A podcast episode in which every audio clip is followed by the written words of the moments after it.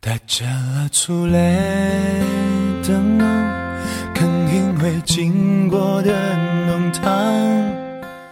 用镜头探索世界最美的风景，每个不可重复的瞬间，都成为最美的记忆。真正的摄影是收藏心中的美景。面会难吗？当着你就是用用光的艺术，对于光线的识别，然后采用不同的拍摄手法，就会得到不同意境的照片。如果主体和背景之间的光照不大的话，用什么测光模式，效果都不会差别太大。而如果主体和背景之间光照有很大的差异，就只能进行取舍。您会怎样选择测光模式呢？啦啦啦啦啦。一般认为早上八点到十点左右，下午三点到四点左右呢，最适合室外拍摄。主要就是因为那个时候光线照射均匀，容易获得平均的曝光。而中午阳光直射呢，很容易很容易出现比较大的反差，不容易把握曝光量。不过，特殊的光照呢，也能拍出特殊效果的照片。如果我们能根据熟练地掌握不同的测光模式，结合拍摄手法，也就能够在任何地点、任何时间拍出特殊效果的照片。现在的数码相机越来越好用，您会发现，相机的测光虽然越来越智能化，但还是有曝光错误的时候。到底相机的测光系统能否做到在任何情况下都万无一失呢？答案是否定的。这与相机测光系统的局限性有关。今天呢，我们就来说说关于测光的那些事儿，并告诉大家如何利用相机的各种测光模式模式，应对各种复杂的现场光，拍出效果更好的照片。而市面上的数码相机测光系统总共有四种模式。在此之前呢，我们先来看看相机的测光原理和白加黑减的理论。简单生活，快乐分享，海阔天空聊摄影。音乐过后，我们接着分享。看香港音乐颁奖，一起 K 歌到天亮。原来是对唱情歌一场。好，朋友们，我们来看看数码相机的测光原理。相机看世界与我们肉眼看世界不同，这是我们平常不太了解的地方。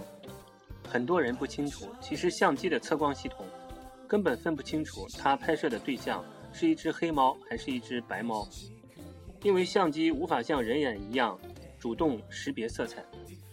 相机只是被设定为通过测量被摄对象反射回来的光亮度来调整曝光，最终在照片上产生中灰影调。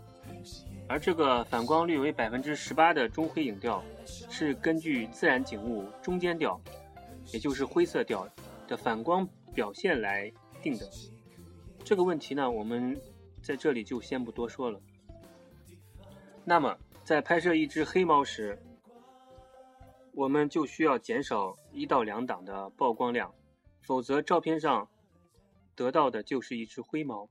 可想，要真正还原白衣飘飘的场景，就得增加一到两档的曝光。这就是说，我们在拍摄白色衣服人像时呢，应适当增加曝光补偿，使人物的白色衣服和肤色呢都能得到更好的展现。因此，当被摄体是黑色或白色时呢，曝光要遵循白加黑减的原则，或者说亮加暗减的原则。这就是测光原理和曝光补偿的白加黑减理论。当然了，您要是选择傻瓜全自动模式，是不用考虑这些的，因为所有的一切都交给相机去做了。但是这样拍出的照片呢，呃，也就属于一不留神拍出了好照片，呃，一不留神又拍出了坏照片。我们始终不知道为什么下一次拍照呢，仍然很无奈，更谈不上创作了。说你要转学了。几乎所有的单反相机呢，都有多种测光方式，可让拍摄者根据不同的拍摄状况来选择。每种测光方式的取景器内，测光范围和决定合适曝光参数的算法都不同。测光范围最广的是平价测光，而测光范围最小的是点测光。它呢，只针对取景器内很小的范围进行测光。此外呢，局部测光。比点测光范围稍大，而中央重点平均测光，则是以画面的中央部分为重点，同时针对整个画面进行测光。那么我们总结一下，原来测光呢是在测照片中选定的范围。好了，下来我们来看看这四种不同的测光模式，在实际中是怎样应用的。回到小小时光，喜欢去的地方，全部都变了样。学校第一个呢是评价测光，也叫矩阵测光。评价测光是将取景器画面呢分割成数个不同区域，将各个区域所测的曝光值呢由机内的程序运算，呃，平均得出最合适的。光圈和快门组合，这种测光模式非常智能化，它能模拟人脑对拍摄时经常遇到的均匀或不均匀的光线光照场景做出判断，但这种判断呢也会出现失误，这也是由于数码相机的局限性。评价测光在逆光环境下呢，会以会以为你想得到的是一个脸部曝光正确的背光人像。所以就按照系统设定的曝光呢，最后出来的可能不是你想要的画面。那么我们得出的结论是，评价测光可以运用在大多数的场合，但是对于逆光拍摄呢，有时候评价测光不太合适。第一次牵手的地方，回到小小时光，喜欢崇拜偶像，看香港。第二个呢是中央重点测光。这是一个较为有效的测光方式，这也是几乎所有的相机生产厂商呢都将中央重点测光作为相机默认测光方式的原因。中央重点测光呢是一种传统的测光方式，它的测光呢算法较为简单，主要依据画面中央约三分之二的位置得出测光数据。而画面中央以外的测光数据则不做主要考虑。对于有经验的摄影师，中央重点测光是一种较为有效的测光方式，因此对他们说，他们来说呢，这种测光方式呢，比使用评价测光更加容易控制效果。呃，我们再来解释一下，呃。曝光补偿的具体做法，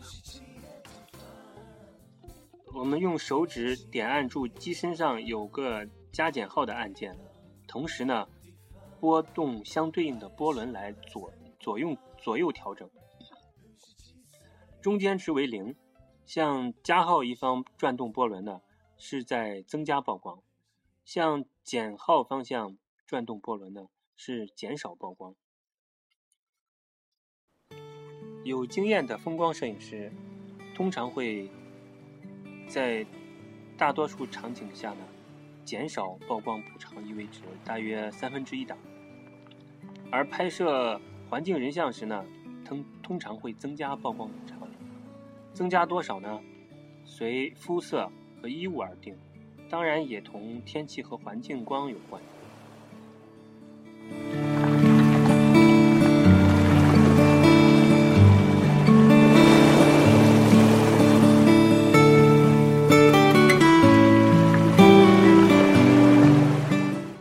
第三个，点测光。点测光呢是比较专业的测光模式。点测光只对很小的区域进行测光，大约占整个画面的百分之二。区域以外景物呢，明暗对测光没有任何影响，所以呢，点测光的测光精度呢非常高，适用于复杂的光线环境光光线场景。点测光呢，还可以用来大概了解场景中不同区域的动态范围，比如前面说到的摇黑卡前的测光，来算出时间差。点测光呢，比较在逆光人像时呢，通常会呃有比较好的收获，经常常令人满意。配合曝光补偿呢，会得到呃更好的画面。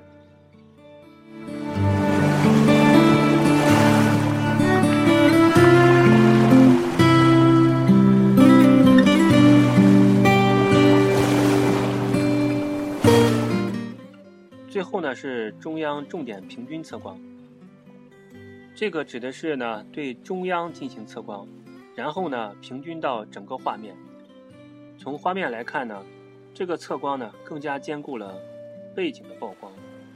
就是主体呢也会过曝，呃，但是从整个画面平均起来算呢，曝光是正常的。这个模式呢，呃，平常呢，呃，很少用到，但是在练习的过程中呢，也可以使用一下，加以了解。